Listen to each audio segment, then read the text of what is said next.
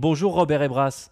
Bonjour. Merci infiniment d'être en ligne avec nous ce matin, très exactement 78 ans après le 10 juin 1944. C'est ce jour-là que s'est déroulé le massacre d'Oradour sur Glane dont vous êtes euh, le dernier témoin. C'est d'ailleurs euh, le titre de ce livre que vous publiez avec euh, votre petite fille qui est également avec nous. Bonjour Agathe Bras. Bonjour. Bienvenue à vous deux sur Europe 1. C'est un immense honneur d'échanger avec vous sur ce qui restera le plus grand massacre de civils perpétré en France par les nazis. Massacre, Robert Ebras, que vous racontez à bientôt 97 ans, avec euh, beaucoup de pudeur dans ce livre à la fois très personnel et universel. Euh, vous racontez votre histoire familiale, votre vie, mais on sent aussi euh, à travers ce récit qu'il est surtout question des 643 personnes massacrées ce jour-là par les SS. Leur mémoire doit absolument vous survivre? Oui, tout ce que j'ai fait depuis le départ, c'est surtout pour les 643 victimes que je me suis investi à les faire revivre. Et pour que cette mémoire survive, Robert Ebras, vous avez en quelque sorte euh, désigné votre petite fille comme votre héritière mémorielle? Oui, parce que euh, ma petite fille, depuis son plus jeune âge, s'est très intéressée au village. On a toujours été très proches tous les deux. Elle connaît mon histoire, euh, elle la connaît jusqu'au bout des doigts. C'est pour cette raison que j'ai décidé qu'elle soit ma, ma successrice dans la mémoire. Mais ça n'est pas venu du jour au lendemain. Ça a mis beaucoup de temps. J'ai fait réfléchir beaucoup. Et ce n'est qu'elle et elle seule qui peut me remplacer dans la mémoire. Agathe Ebras, à 29 ans, ce flambeau, ce n'est pas rien. Il fait de vous la, gardienne aussi d'un traumatisme. Ça ne vous effraie pas? Non, du tout. En, fait, mon, grand-père m'a parlé d'Oradour euh, très tôt et euh, il s'est surtout euh, investi pour ne pas me transmettre ce traumatisme-là qu'il avait vécu. Bien sûr, c'est une histoire tragique et difficile, mais il m'a plus parlé de la vie à Oradour que de la journée du drame et il m'a surtout transmis tout l'humain qu'il y avait autour de d'Oradour et on a plus échangé ensemble sur la réconciliation, la renaissance que sur sur mmh. le drame et la mort.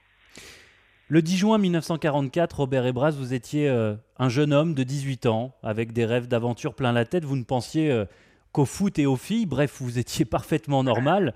Quand la normale a débarqué à Oradour, euh, quand vous avez vu les blindés de la Waffen-SS traverser le village, vous n'étiez pas inquiet? Non, je n'étais pas inquiet parce que je travaillais dans un garage à Limoges et comme partout, on travaillait pour les Allemands.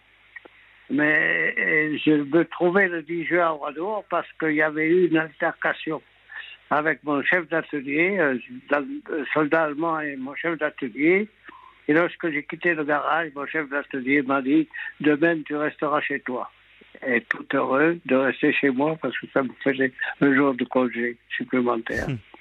Mais personne ce 10 juin à Oradour euh, ne prend conscience de ce qui est en train de se passer en voyant les Waffen-SS encercler le village?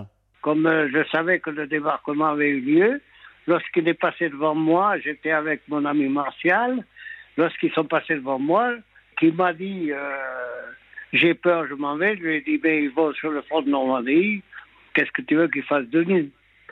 Lui, je dis je m'en vais, il part en courant, il passe devant le maire et le directeur d'école et le maire, euh, en se moquant un petit peu de lui, lui dit euh, Où cours-tu si vite Et il dit J'ai peur, je vais me cacher. Le maire lui dit Demain, tu viendras dire où tu étais caché.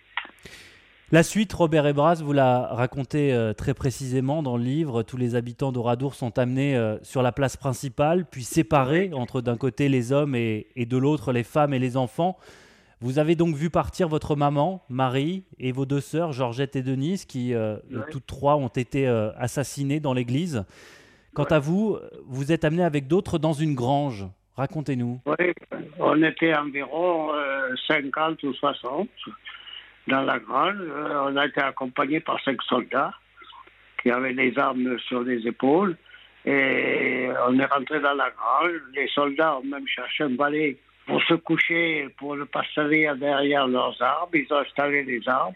Et moi, personnellement, je ne me suis pas inquiété, ni les autres, du fait qu'on nous avait dit dans le village, il y a des armes de guerre. Nous, euh, nous allons les rechercher. Ceux qui ne sont pas concernés seront relâchés. Et à un moment donné, il y a un des soldats qui fait le tour euh, du groupe, qui nous fait signe de nous lever. C'est ce que l'on fait, on se lève. Et le temps qu'ils reviennent à l'entrée de la grange, il y a une détonation dans le village. Et là, c'est la fusillade. Vous n'êtes qu'une poignée à sortir vivant de, cette horreur. Vous vous cachez, vous arrivez à quitter le village.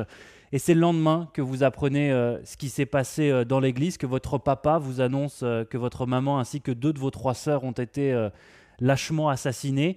Est-ce que ce traumatisme, Robert Ebras, il est et restera toujours en vous, même 78 ans après? Il restera en moi jusqu'à ma disparition. Et puis il y a cette question qui revient en permanence dans le livre. Pourquoi moi et pas eux?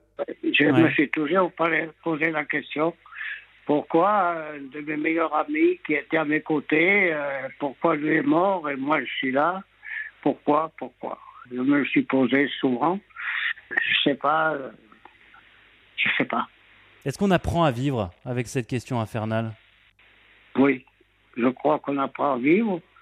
C'est compliqué, mais je dis, euh, le soir du 10 juin, le matin, j'étais un adolescent. Et le soir du 10 juin, j'étais devenu un homme. Qui a eu l'idée de ce livre en commun? À un moment, on savait qu'on voulait faire quelque chose ensemble et on se disait ce serait quand même euh, très bien qu'on fasse quelque chose ensemble parce que euh, on est très complices et on est euh, complémentaires. Comme l'occasion ne s'était pas présentée, voilà, le, ça ne s'est pas fait et donc quand on est venu nous le proposer, je me suis dit qu'on ne pouvait pas passer à côté parce que on le regretterait et donc, euh, on, a, on a saisi l'occasion euh, euh, assez rapidement. Voilà, j'ai, je me suis dit que j'allais le convaincre et j'ai pas, j'ai pas eu beaucoup de mal à, à, le convaincre. Il était très content qu'on puisse faire quelque chose tous les deux. Et le titre de ce livre, c'est Le dernier témoin d'Oradour sur Glane, coécrit avec Mélissa Bouffigi et c'est aux éditions HarperCollins. Un grand merci à vous deux, Robert Ebras et Agathe Ebras. Merci à vous deux de vous être confiés ce matin au micro d'Europe 1. Merci. Merci. Merci. Merci à vous. Merci.